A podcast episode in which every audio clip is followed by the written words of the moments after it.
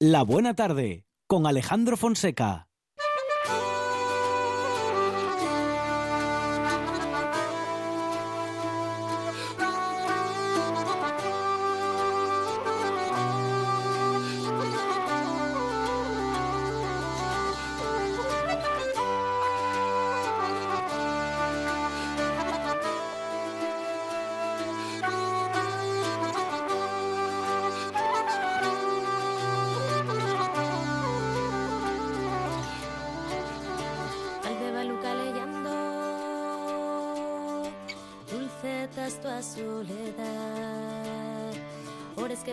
Descalces.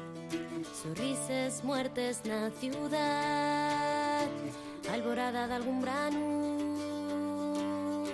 Vives nun tiempo mellor, señalda de unos huellos. Güey, mira ese otro color. Promesas eternas, caricos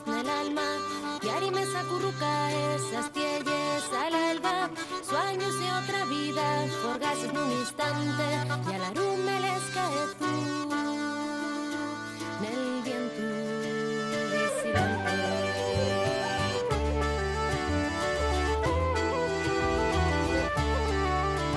Bueno, dijeron de ella que fue la mujer más hermosa del siglo XIX y ella se lo creyó. Espía, clave en los asuntos de Estado amante apasionada y megalómana de una belleza que fue famosa por romper corazones y por, colgárselos también de los vestidos en lugares muy poco discretos.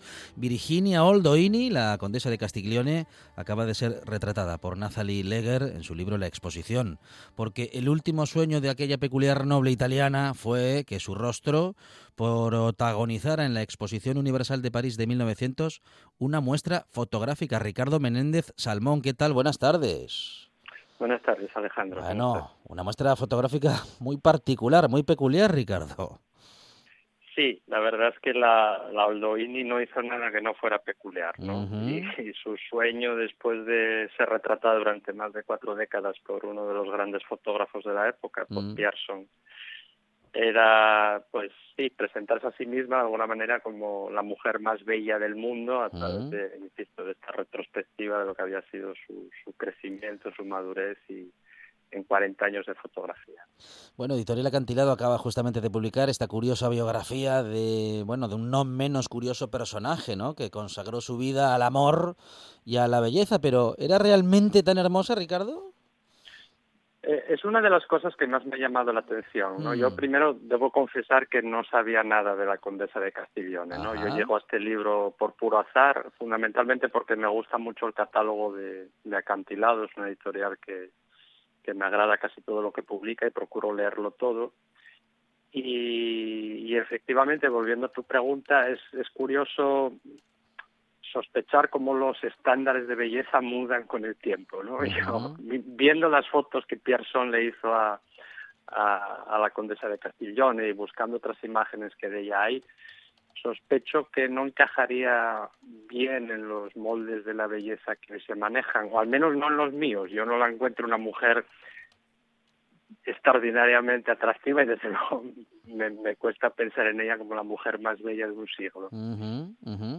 Bueno, ah, en todo caso, parece que esa, mm, vamos a decir que ese marketing, esa publicidad le valió, ah, bueno, pues para pasar a la historia con ese, en, en ese, mm, bueno, con ese imaginario, digamos, ¿no? Dentro de lo que es la, el conocimiento popular sobre su figura y parece que también en su momento no ya o no sé ya si por su belleza o por la dureza de su carácter eh, bueno pues logró controlar y dominar a cuanta persona se acercaba y estaba cerca en su vida Y ella es una mujer muy interesante porque, bueno, como tú insinúas, realmente está, está en el corazón de algunos de los sucesos más importantes del siglo. ¿no? Ella es muy importante por lo que se ve en ¿no? el proceso de unificación de Italia, primero cuando es muy joven, en, en la época del Risorgimento.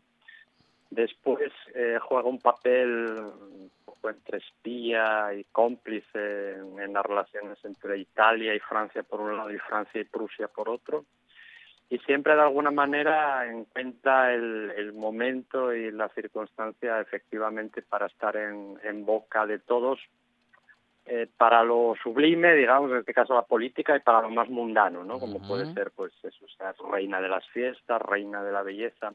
Pero creo que lo más interesante del libro de Leger, por lo menos lo que a mí más me ha interesado, es como de alguna manera presenta también las sombras de, de y cómo acaba de alguna manera por convertirse, no voy a decir en un juguete roto, ¿no? Pero, pero sí que la parte más conmovedora del libro, desde mi punto de vista, tiene que ver con, con la reflexión que Leger eh, hace a propósito del final de la condesa de Castiglione, ¿no? una mujer que acaba sola, acaba completamente olvidada por la época y que llega hasta nosotros, pues en buena medida gracias al, esfuerzo de alguno de sus admiradores por rescatar esa figura que el tiempo, como sucede con casi todo, estaba ya enterrando, ¿verdad? Bueno, decíamos que una belleza que además con, bueno, con mucho aditamento, porque la Castiglione era también toda una innovadora en lo que a moda se refería, Ricardo. Ahí me pillas. Yo conozco muy poco de, los aspectos de la moda contemporánea, así que mm. imagínate de los aspectos de la moda del 19. Pero es cierto que cuando uno ve sus fotos y, por ejemplo, Leyer lo cuenta con mucho mimo, ¿no? El, proceso de vestirse y desvestirse, eh, los rituales de adornarse y que, que acompañaban a estas grandes cortesanas, a estas grandes figuras del, del, del demimonde, eh, por lo que la, Leyer, que es una historiadora del arte y por lo tanto conoce seguramente bien no solo las obras, sino lo que la rodean de, de la época, parece que, en fin, no digo que era como la ceremonia de levantarse de los antiguos reyes, que llevaba horas, pero desde luego ocupaba buena parte de la jornada. Bueno, y egocéntrica o no, o bella realmente o no, como decías y comentabas hace un momento, ha jugado un papel clave en asuntos importantes, bueno, al menos en dos, en la reunificación de Italia y bueno, y en alguno más. Ah, por esta razón, por esa cercanía a esos personajes, ha, ha sido posible que sedujese a Napoleón III o a Ricardo? Es posible, ¿no? Además es interesante también esta relación porque mmm, Napoleón III también es una figura muy muy muy especial. No olvidemos que es el último rey de Francia, ¿no? Eh, cuando Napoleón III abandona el trono, desde entonces Francia ya nunca más ha vuelto, ha sido se ha mantenido republicana desde 1870. Y, y bueno, además eh, creo que esta relación entre monarcas y, y amantes, eh, digamos, eh, que, no, que no tienen sangre real, parece ser que es una constante a lo largo de la historia, como, como por otro lado bien sabemos los españoles, ¿no?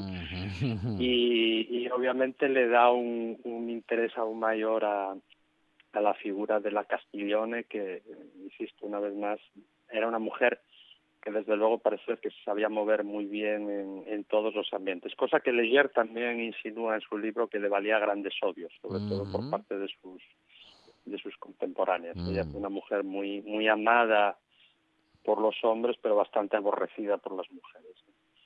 Bueno, y otro asunto que mm, respecto de su fotografía, respecto de la composición, que por entonces se conocía respecto de la fotografía, en fin, ah, hasta esos días, hasta que ella, mm, bueno, pues em, produce una, o bueno, o se adentra en una innovación interesante respecto de cómo se componían las imágenes, hasta ese momento estas estaban, bueno, en fin, constreñidas a ser imágenes estáticas o vamos a decir que muy poco sexys.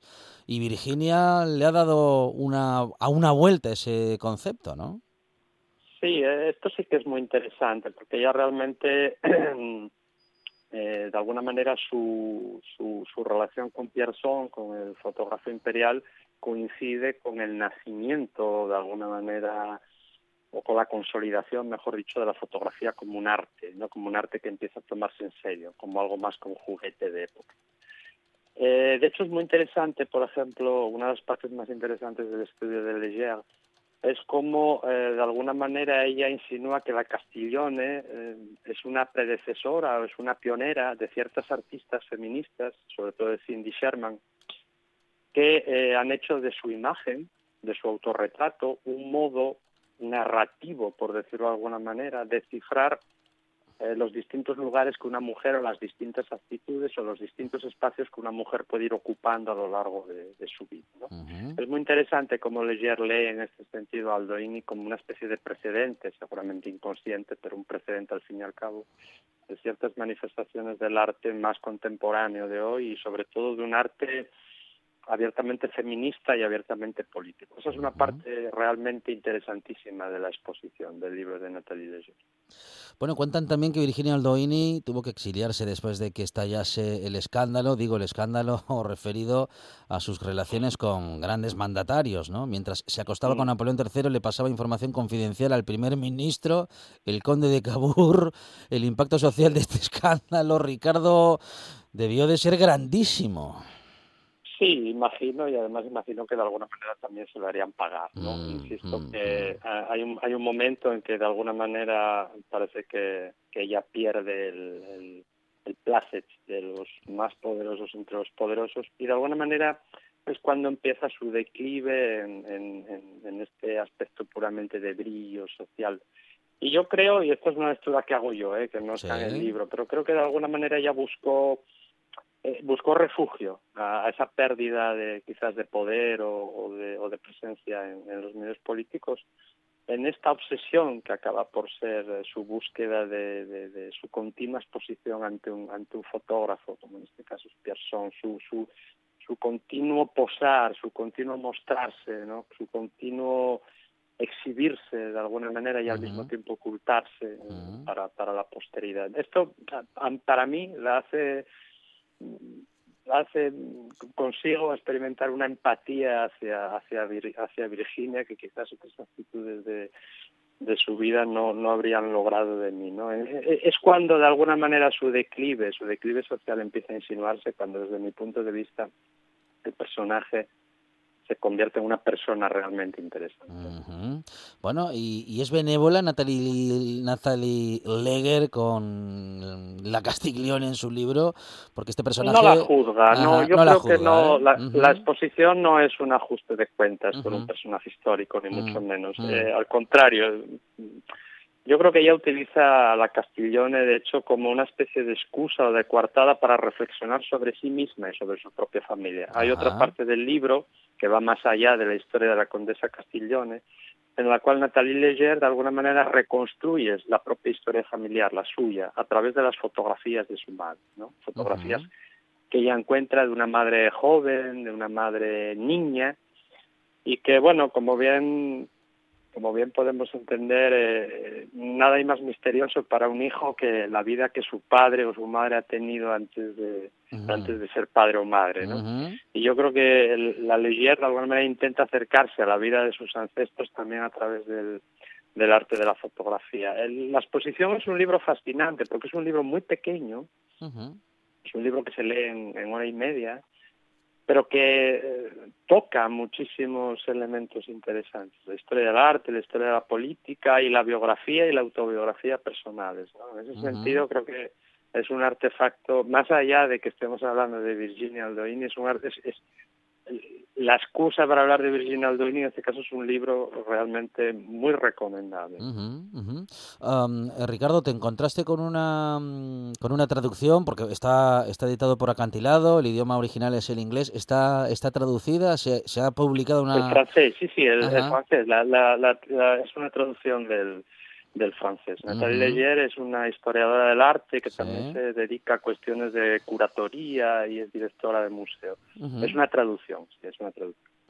Bueno, es la exposición, el libro en el que Nathalie Leger em, retrata justamente a Virginia Aldoini, condesa de Castiglione, que como vemos ha tenido muchas vidas, muchas caras y una vida, en fin, em, que se puede eh, juzgar desde muchos puntos de vista, pero que en cualquier caso la autora mm, de este libro, de esta biografía, bueno, pues no se adentra en eso de juzgar su figura, sino más bien en describirla tanto mm, a, ella misma respecto de su experiencia vital como del contexto histórico en el que lo vive y de la influencia dentro de ese mm, contexto histórico. Bueno, Ricardo, no, no, no, no son muchos los personajes que de por sí ellos solos, en este caso ella sola, sea protagonista y haya mm, podido influir en, bueno, en fin, en épocas y en eh, relatos tan importantes de la historia.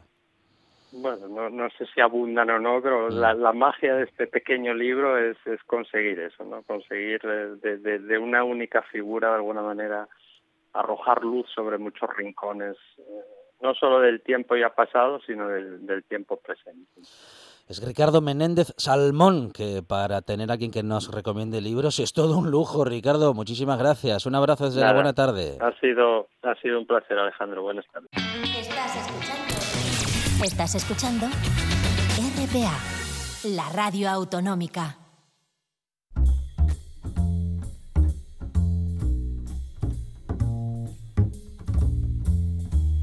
Coffee time. My dreamy friend, it's coffee time.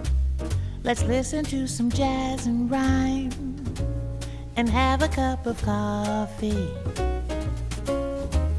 Let me show a little coffee house I know where all the new bohemians go to have a cup of coffee. Greeting time the music box is beating time. It's good old fashioned meeting time. So grab a chair and dig me there. Cause that's just the place that I'm at. Coffee time. My dreamy friend, it's coffee time. Let's sing this silly little rhyme and have a cup of coffee.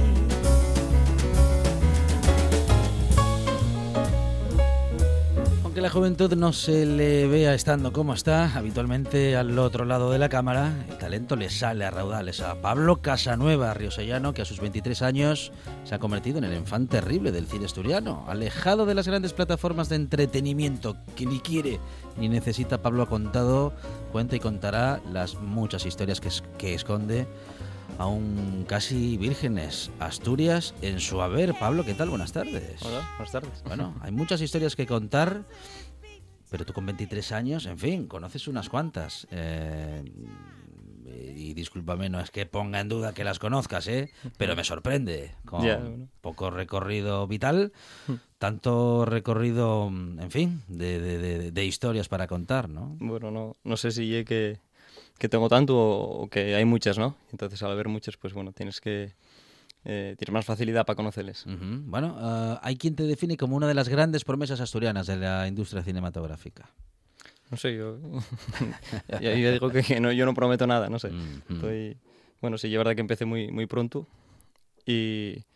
Pero bueno, y es lo que me gusta y, y es lógico, ¿no? Hacer cada uno lo, lo que presta y, y, no perder tiempo en otras cosas. ¿Pudiste vamos, de momento has podido hacer esto, esto que es lo que te gusta y estar en el audiovisual, o bueno, en el cine en particular, porque tienes cortos, ya tienes un largometraje, varios cortos, como decía, un documental, bueno, muchos formatos eh, o más bien muchos géneros diferentes dentro de lo que es el, el cine.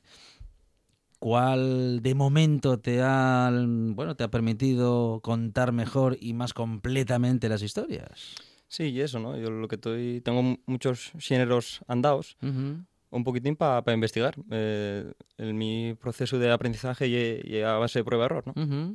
Entonces, siguiéntame, pues, con la fotografía, después con, con, el vídeo a través de, de Bernabé, el primer largometraje, con el cine propiamente dicho, después, bueno, pues, más igual los videoclips, eh, el documental. Ahora estoy más centrado en el documental pero no sé si el que y el que más a gusto estoy ahora, pero no sé si el que más a gusto estaré. Hombre, respecto del documental sí que supongo que te plantearás antes de empezar a contar la historia si lo vas a hacer en ese formato, pero no sé si en los otros, digo, en el largometraje o en el corto, si te planteas antes de empezar a rodar qué, qué duración va a tener eh, la cinta. No, la verdad que, que las duraciones no me no me suponen una preocupación en un principio. ¿no? Me interesa la historia, el, el, detonante de que me hace decir, oye, aquí hay una película o un documental o, o, una historia que contar, ¿no? Pero puede que esa historia mm, con dos minutos haya bastante, bastante tiempo para contarla y otros, bueno, que necesite más tiempo, ¿no? Pero no me gusta anclarme en, un, en una duración porque, bueno, cada obra necesita la suya. es una, no es una pena, Pablo, que en el formato de cortos tengamos tantísima producción y tan pocas oportunidades para exponer el trabajo, porque claro, un trabajo de cine se hace para que tenga espectadores, para que la gente lo pueda ver. Y si tenemos, vamos, directores que producen cortos, pero no tenemos dónde ponerlos. Sí, y el fallo, ¿no? La, distribución de, mm. los sobres, de, vamos, de los cortometrajes, yo creo que también de, cualquier obra artística, al final, ¿no? Pero hay también una paradoja, ¿no? Que los cortos no tengan espacio cuando el audiovisual cada vez llegue el consumo del audiovisual cada vez es más corto, ¿no? Cada mm. vez, cuanto menos dure, mejor. Sin embargo, los cortometrajes están ahí como en tierra de nadie, ¿no? Mm. Que ni, ni, ni, muy corto ni muy largo, ¿no? Y es una pena porque, bueno, hay un espacio de, muy libre para creación y, y de investigación audiovisual. Porque vamos buscando series en esas plataformas, seguramente muchos lo hacen, digo, buscando series con capítulos cortos, con capítulos de veintipico minutos, en los que hmm. pasan muchas cosas, se cuentan muchas cosas en poquito tiempo. Y el corto, bueno, tiene ese mismo formato, mm, una historia unitaria en todo caso, pero que nos podría permitir, como bien dices, pues eh, poder disfrutarlos. ¿Qué pasa con esas plataformas que podrían convertirse, fíjate que podrían tener una, algo, bueno, pues una parte positiva u otra parte positiva, además de las que puedan tener? Mm, ¿Qué pasa con esas plataformas? ¿No ofrecen ningún espacio para poder hacerlo? ¿No pueden, en fin, no, eh, no pueden, no quieren, no les resulta rentable? No sé si la rentabilidad mueve mucho en estos, en estos tiempos, ¿no? Eh, esas plataformas, la, la, mayoría, bueno, como dices, están centradas en series, ¿no? Que hay un formato de consumo audiovisual ahora muy, muy extendido, que yo la verdad no estoy muy muy avezado a, a ver series. Uh -huh. No soy gran cinéfilo, ¿eh? Ya partimos de eso. Pero las series, no sé, tienen un... Pero también las series que son cortes, que tienen los capítulos necesarios para pa contar esa historia, pero cuando entaman a allargarse a, a hacer producto de la historia, pues empiezan a, a a, bueno, a un pouco e deixo de veles. Uh -huh. Mas tienen ese formato distinto de, de planteamiento de guion, ¿no? que unha historia normal plantease con, con un planteamiento, un xiro, un problema, ¿no? y a lo largo de la película, del corto, pues trata de resolverse y bueno, pues un climas, ¿no? Uh -huh. Nos, series, nos capítulos, pues plantease muy distinto, ¿no? Que, que no pasa gran cosa dentro del capítulo hasta que al final pasa algo que, que, que te fae quedar pendiente para el siguiente capítulo, ¿no? Y un acto de consumo que, que bueno, non estoy moi de acuerdo e, uh -huh. non me presta tanto. Mm. Asumimos o nos acercamos al cine también como un producto más a consumir, eh, nos sentamos a ver una peli como quien va de rebajas. Hmm, sí, bueno, y, y, todo, todo y cine, ¿no? Le hemos quitado un poco mm, la magia artística, ¿no? Es decir, el, hmm. la, la, ceremonia de ir a ver, eh, en fin, una propuesta artística, ¿no? Que, que, no, que nos va a emocionar Mm, eh, despertando cualquiera de las emociones que, que, bueno, en fin, que nos proponga, uh, incluso que nos altere lo suficiente si es una película de superacción, sí. pero bueno, eso también sí. es arte, a lo mejor es un, un, un, arte menos profundo, si acaso. Sí, eh, non sé, eso, yo creo que non lle arte e, bueno, pues, un, un formato audiovisual, sí. pero bueno, siempre tuvo presente, ¿no? El cine de consumo a lo largo de la historia del propio cine, ¿no? Uh -huh. Lo que pasa es que agora yo creo que está máis acentuado, sobre todo tamén pola pérdida de sales, ¿no? Que el acto ritual de ir a unha sala, de encerrarse aí unha hora, dos horas a, a ver unha película uh -huh. con máis xente en, sí. en comunidade, eso está perdiéndose, ¿no? Está individualizándose como todo unha sociedade, ¿no? Tamén el consumo del propio cine. El consumo del propio cine se ha individualizado tamén. Sí. Se comparte menos eh, compartes menos en el sentido de que les sales ya non ofrecen les que hai non ofrecen grandes grandes películas interesantes para ver, yo creo. Uh -huh, uh -huh. Y yo cada uno la ve en a casa pues bien, incluso si la ves con, con la pareja o con la familia en una tele, bueno, ya un acto un poco más común, ¿no? Uh -huh. Pero si la ves en un teléfono ya ahí es totalmente individualizado, ¿no? Uh -huh. La película uh -huh. tú solo y en una pantalla pequeña. Oh. Pero cine en un teléfono me parece, en fin, Pablo. Sí, una pérdida, ¿no? Una barbaridad, ¿no? que, que, es una pena. Es, es, es, es, incluso peor que el MP3 para la música. y es verdad, sí, sí. Y he parecido, pero bueno. Mm, mm, mm. Eh, bueno, por descontado que no has visto ninguna película ni ningún corto en tu teléfono móvil. Si acaso habrás revisado algún plano o sí. alguna edición. Y es verdad que, que los teléfonos ahora, bueno, tenemos los... Y, y a mí flipa, flipame un poquitín el, el contacto tan directo que tenemos con, con ese aparato, ¿no? Que tenemos mm. todo el día uh -huh. una mano, ¿no? ¿Y a ti te pasa? ¿A ti te, te, ha atrapado también el teléfono? Claro. Sí, para, sí, un, para un director de cine puede ser una buena herramienta también. Sí, es verdad que...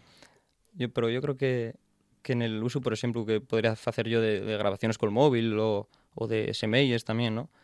Eh, parece un poco inútil porque hay una sobrecarga de imágenes que tenemos, bueno, por supuesto, a través de los medios, de, de cada vez que vamos andando por la calle, ¿no? Pero el propio eh, fecho que hacemos nosotros de hacer fotos continuamente, yo creo que hay una sobrecarga que lo que falle, pues, eh, no dar importancia a una fotografía buena o a una fotografía que cuente algo, ¿no? Yo creo uh -huh, que, uh -huh. en ese sentido eh, estamos en un punto ahí extraño. Bueno, um, tuviste tu primer uh, corto con 16 años, uh, corto que se tituló Tempus, estrenado en el Festival Internacional de Cine de Gijón que ha sido el, el, director más joven de la historia en poder presentar un corto en el Festival de Cine. ¿Sabes si ostentas ese récord? Hostia, pues no, no, no sé, no, no, estoy, no estoy al tanto de él, pero bueno, mm, mm, sí, es verdad que era bien mozo. Bueno, ¿y cómo se sentía un, un tan jovencísimo eh, director de cine en todo un festival con bueno con tanta historia detrás como el Festival de Cine de Gijón? La verdad que hay un punto bueno para pa entamar, ¿no? Acuérdame de una anécdota que eh, mandaronnos presentar los cortos al, a la sección del Día de Asturias que estábamos ahí los compañeros y yo. Y, y bueno, fiz ahí una, un espallabres e, e falé en asturiano. Uh -huh. E al salir de, de la presentación dixéronme eh, bueno, Pablo, lo de falar en asturiano agora ya, ya estás en el festival internacional de cine xixón, eso hai que ir dejándolo, tal. E, Y, y todo, y todo lo contrario, ¿no? Todas las demás veces que fui uh -huh. y todas las demás presentaciones que hice, pues falé en asturiano porque, bueno, yo creo que hay también una señal de identidad de mía propia o, o de la obra mía, ¿no? Primer largometraje luego, un año más tarde, que llega a los 17 años y que ha girado en torno a Bernabé Ruenes. ¿Por qué te impactó o, bueno, por qué te llamó la atención la historia de Bernabé? Eh, de Guaje siempre, en casa siempre sonó la, la, la, historia de Bernabé, ¿no? En el oriente de Asturias y, y perconocida. Uh -huh. Aunque ahora ya los guajes ya no la sintieron directamente por la memoria oral y muchos de ellos conocen ya por la película. Uh -huh. Y bueno, y también una forma de revivir, revivir, revivir la, la, la, memoria, ¿no? A través de otros medios. Eh, llamóme mucho la atención eso de...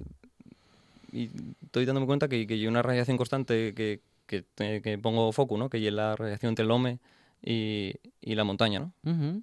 De qué manera se relaciona con ella y, y, en este caso de Bernabé, pues ya era como, como un lugar de, de huida. Bueno, hablamos de, de Bernabé Ruenes, el famoso bandolero asturiano que dejó una imborrable huella en el imaginario popular del oriente asturiano um, y que, bueno, vivió escapado muchos años. Sí, desde el 46 hasta el 52 por lo menos, y yo a partir del 52, pues como todo un mito, mm. no se sabe si muere o vive, ¿no? Uh -huh, uh -huh. Bueno, eso es eh, a lo mejor una de las cosas más interesantes, ¿no? De la vida de este tipo de personajes que se, por eso se convierten en un mito, ¿no? Porque sí. nunca se supo ni se sabrá posiblemente, ¿no? ¿Cuál, ¿Y a ti qué te parece? ¿Cuál es tu teoría, si es que tienes alguna? Eh, en la película dejémoslo ahí muy abierto, sí. porque, bueno, por refrescar eh. también la memoria oral. Eh, y claro, yo topéme con, con testimonios eh, de xente en Colunga, por, por exemplo, unha presentación un paisano eh, aseguróme que él sacó los huesos de Bernabé con la Guardia Civil cuando ya era un rapaz. Uh -huh. Pero bueno, también hay otra gente que me, familiares de él, por ejemplo, que me aseguran que en años después tuvieron con él en, uh -huh. en Posada, en el pueblo sí, de él. Entonces, bueno, sí. Bueno, bueno, bueno. Bueno, Ignacio Galán, que precisa, quien precisamente estos días acaba de dejar la presidencia de Iniciativa por Asturiano, fue uno de los cameos de aquella película. Y tú mismo has reconocido que una de las grandes reivindicaciones que quieres hacer con tu trabajo es el uso de la lengua. Bueno, de hecho, Bernabé ha sido la primera película rodada íntegramente en lengua. Um, bueno, lo mantienes y, uh, y, y, lo defiendes. Sí, sí, la verdad que no me lo planteé como un acto reivindicativo hacer la película en asturiano, sino como un acto normal. De, natural, natural, sí, sí, sí, no, sí. Pero sí, es verdad que, que en conjunto toda la obra tiene un carácter reivindicativo en el tema lingüístico. Uh -huh. que bueno. Bueno, eh, esa naturalidad es a lo mejor la que, la, que, la que se espera, la que se quiere alcanzar, pero mientras esa naturalidad no llega, puede haber algo de reivindicación también, ¿no? Sí, la verdad que bueno, estamos en un punto muy cercano a la oficialidad y bueno, ya más que tiempo, pero bueno, lógicamente eh, en otros lugares fijos y aquí vamos un poquitín para atrás, uh -huh. pero bueno, esperemos que, que ese tiempo sea corto. Bueno, bueno, Natural de Ribadesella, como decíamos, eh, tienes una vinculación con Ribadesella muy clara también en tus obras. El año pasado, bueno, pues hiciste un documental sobre el 50 aniversario del descubrimiento de las cuevas de Tito Bustillo. Es difícil grabar en una cueva. Ahí sí que lo de la luz se convierte en, en fin, en el mayor de los desafíos, ¿no? Y es verdad, pero bueno, también esa oscuridad, hablando con Alfonso Mellar, el director de, de Cueves del Oriente de Asturias, decía que, que bueno, les cueves el estado natural y a la oscuridad. Ajá. Y luminales y desvirtuales. Ah. Entonces, bueno, también es verdad que, Hmm, hmm. que, que hay un reto. Bueno, ¿y cómo te arreglaste? Eh, pa- digo, para no solamente poder iluminarlas, para acceder con todo el material, sino que también para esto, ¿no? Para iluminarlas, pero sin convertirlas en lo que no son. Eso, y, y una iluminación muy tenue. También, bueno, vuelta otra vez con, con el tema frecuente que, que trabajo yo, que es la memoria. Mm, Mm, mm. Quisimos eh, dar mucho peso a la memoria de la cueva a través de los, de los descubridores. ¿no? Ujú. Entonces, gran parte del metraje y, eh, y la historia de, los, de los- la gente que entró por primera vez. ¿no? Y, y mu- mucho, mucho material, mucho metraje y, y exterior a la cueva. ¿no? Ujú. Pero el interior fue una gozada grabar, conocer la cueva a fondo. Es, Mm, claro, en las visitas normales, más o menos creo que hay el 30% igual lo que se enseña, o menos. Sí, sí. Y, y todo lo que hay por ahí escondido y una pasada por poder verlo. Y Bueno. uno de los grandes logros personales de hacer el documental. Qué bueno. Ah, te convertiste en espeleólogo durante unos días, además de director de cine. Tus conocimientos de fotografía, sin duda, han sido una, una buena base, ¿no? Para, bueno, pues para convertirte en director. Cualquier director debiera de saber mucho de fotografía. ¿A ti te gusta aún así trabajar con dirección de fotografía o de eso también te ocupas tú? Mm, trabajo normalmente yo también la dirección de fotografía, pero es también, Ujú. a veces también del ego, porque pff, es bueno centrarse cada uno en lo- la labor de él, ¿no? Y tener otra, otra, Otra visión visión, de las supuesto. cosas, ¿no? Sí, sí, sí. sí, sí. Pero sí es verdad que el punto desde donde empecé, eh, con mi hermano Iván, que es el que me, me enseñó a, a manejar la cámara, a medir, a mover el diafragma y a medir la exposición, ¿no? Ujú. Y, y a partir de ahí es lo que me dio pie para contar historias en cine, pero sí es verdad que, que fue la, la foto, fue la imagen la que me permitió lo siguiente, ¿no? Bueno, hablábamos de justamente este trabajo en el que recorres ese 50 aniversario, o recorres la historia de las cuevas de Tito Bustillo, ah, colocando en el centro de la historia a los protagonistas, a quienes descubrieron la cueva, muchos de los cuales pues eh, han podido en primera persona mm, dar eh, y ofrecer su, su propio relato sobre los hechos y actualmente preparas uno sobre el barrio El Cobayu que y, y acabas de estrenar también el film urgente sobre la plaza. Sí, el documental del Cobayo estrenamos ya el año pasado y, eh, y también un retrato y un retrato colectivo al, al barrio en el que vivieron mis abuelos, aprovechando el 50 aniversario también de, del barrio. Y fue una experiencia muy guapa, eh, 70 entrevistas falando de, de qué manera se formó un barrio, Mm. eh, cómo se reaccionaron todos al llegar allá, ¿no? Y, y hay muchos muchos temas ahí que, que, que salieron a reducir. Ujú. Y yo, yo- la verdad que hay un documental muy que me presta personalmente mucho porque, bueno, y la historia de mis vuelos, ¿no? Mm. Y yo el filme urgente sobre la plaza y, eh, bueno, y como dice el título, y un filme urgente Ujú. por la necesidad de, de tomar partido respecto a la plaza Bastos de Ribadesella que, que planteóse desde el ayuntamiento pues la, la su demolición y, bueno, pues to- tomar un poco partido en defensa de- del edificio.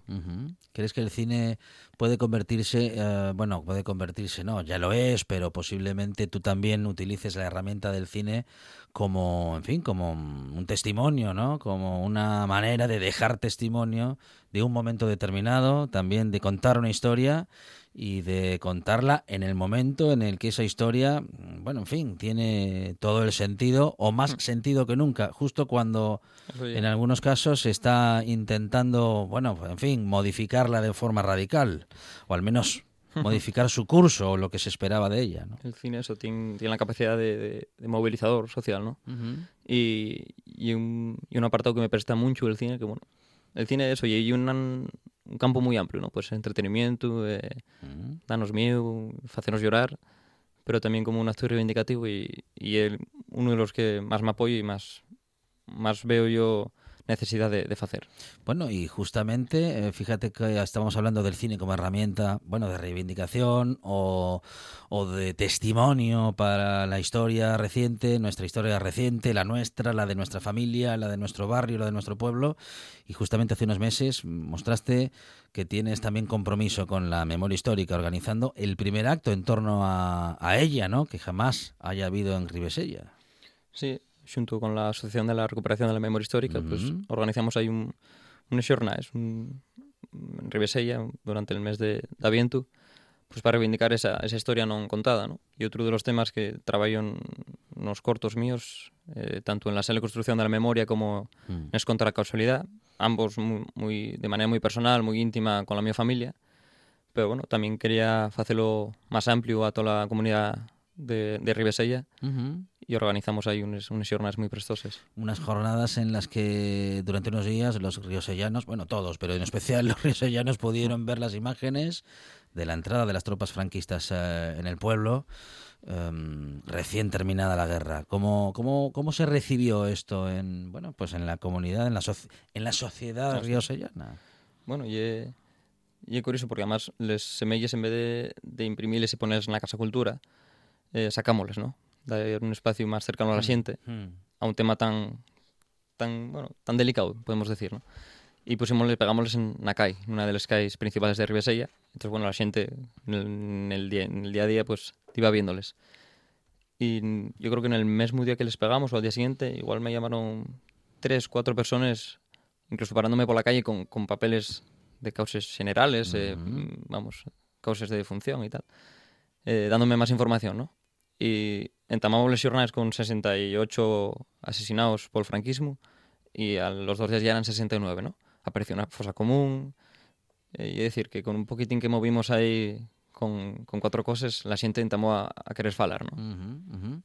Bueno, cuentas historias universales y lo haces en asturiano. ¿Estás pensando en, bueno, en fin, en que el asturiano, en que la lengua sea un, en este caso, pues un idioma que también llegue pues más allá de nuestras fronteras, porque las historias que cuentas hablan de Asturias, pero hablan de cuestiones universales que pueden, en hmm. fin, que pueden ser vistas y que puedan también uh, pues despertar emociones más allá de nuestras fronteras. Digo, tu cine, hmm. aunque en lingua, también pretende ser universal. Sí, eso y suelo trabajar o pretendo trabajar con historias concretas pero universales, ¿no? Uh -huh. que sean aplicables a cualquier a cualquier lugar, ¿no?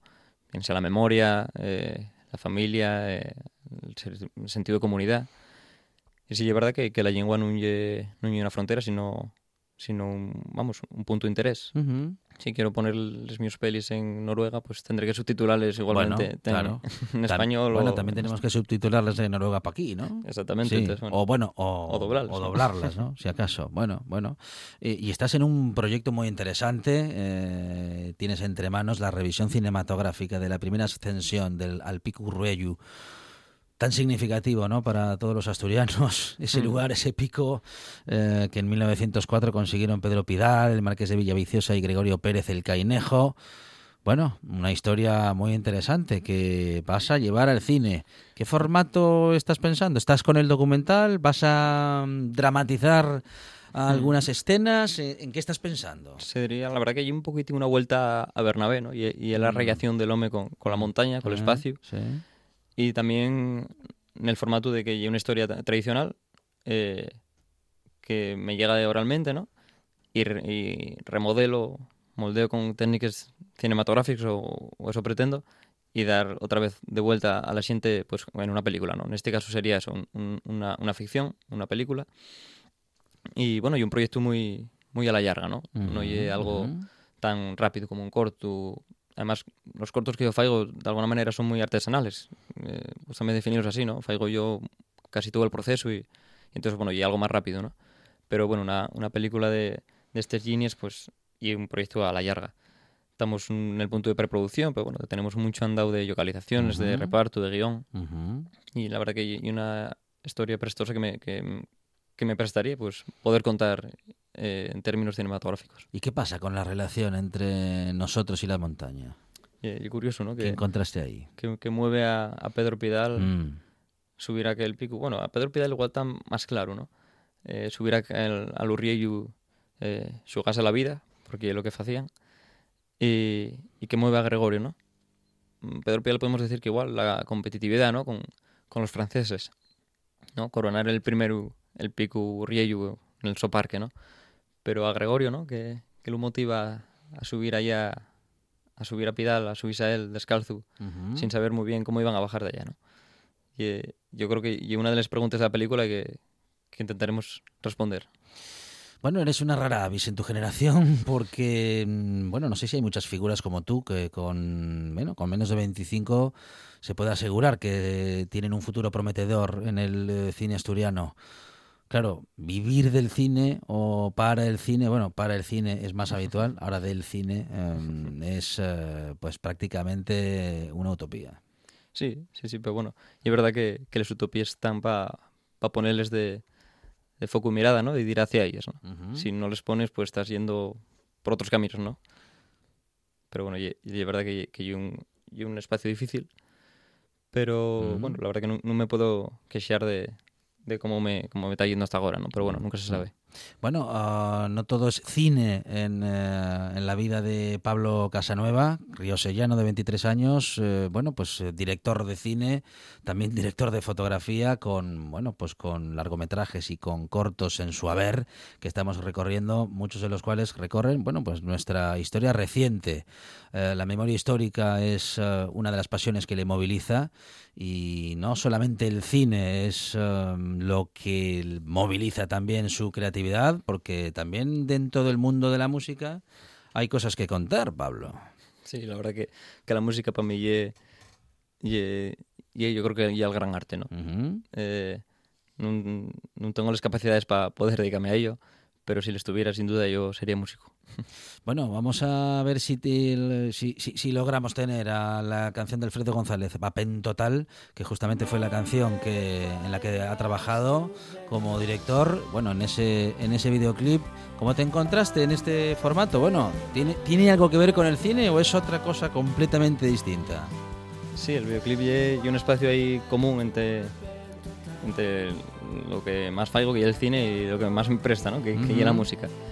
Entonces tope hay un espacio cómodo para trabajar. Uh -huh. Sí, es verdad que, que últimamente, bueno, pues para pa este, pa Alfredo González, con Pentotal, estoy dirigido con Pablo Quiroga, uh -huh. para el grupo Almatrampa, pa, ahora estamos presentando para Los Berrones también, y ahora estoy también con un proyecto con Xaime Martínez, uh -huh. para el so libro disco Ósculos d'Agua en el Imperio Asturiano, y eso, y un formato que me presta mucho en el que puedo puedo topar las dos mis pasiones, podemos decir. Bueno, el ritmo que llevas, con tanto hecho con solo 23, eh, que te queda tanto por contar como años que tienes por delante. Um, con lo de Pico Ruello vas a estar un tiempo, mm. eh, pero seguro que vas a, a, dedicarte, no sé si a más historias, pero sí que en la cabeza tendrás unos cuantos proyectos, Pablo. Sí, la verdad que la verdad que me surgen ideas muy rápido, ¿no? Uh -huh. Yo apúntoles y yo, al volver a leerles quedan muy pocas.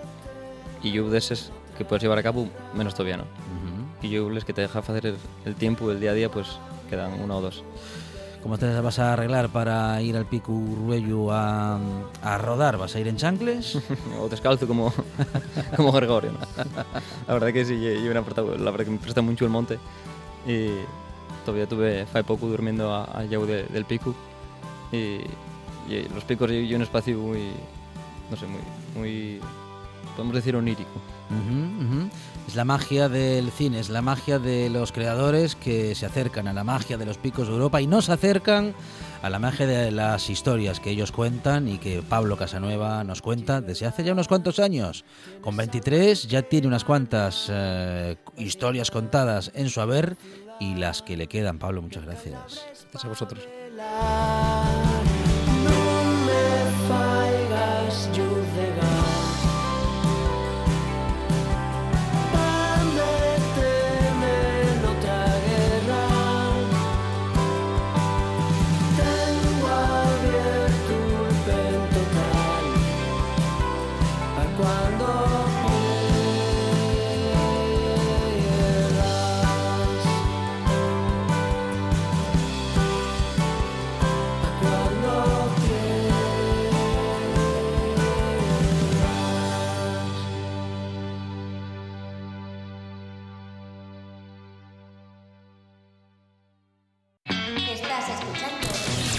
Estás escuchando RPA, la radio autonómica. Cruz Roja Asturias en la buena tarde.